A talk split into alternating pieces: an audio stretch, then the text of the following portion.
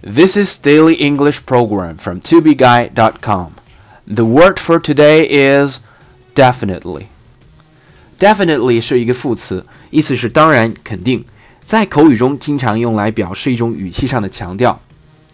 在发这个音的时候呢，请注意，我们可以发成 definitely，没有问题。但是在美语中呢，经常会弱化中间的这个 t 的发音，变成 definitely。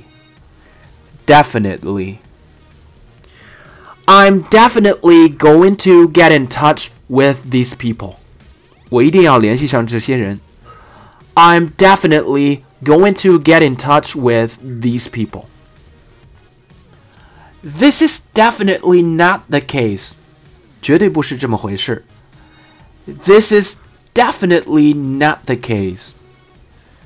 So I definitely wanted my show to be promoted to a broader range of people. For more learning materials, please visit our website tobeguy.com. 也可以关注我的微信公众号“二 B 英语”，在那里我每天都会更新 Daily English 的视频版本。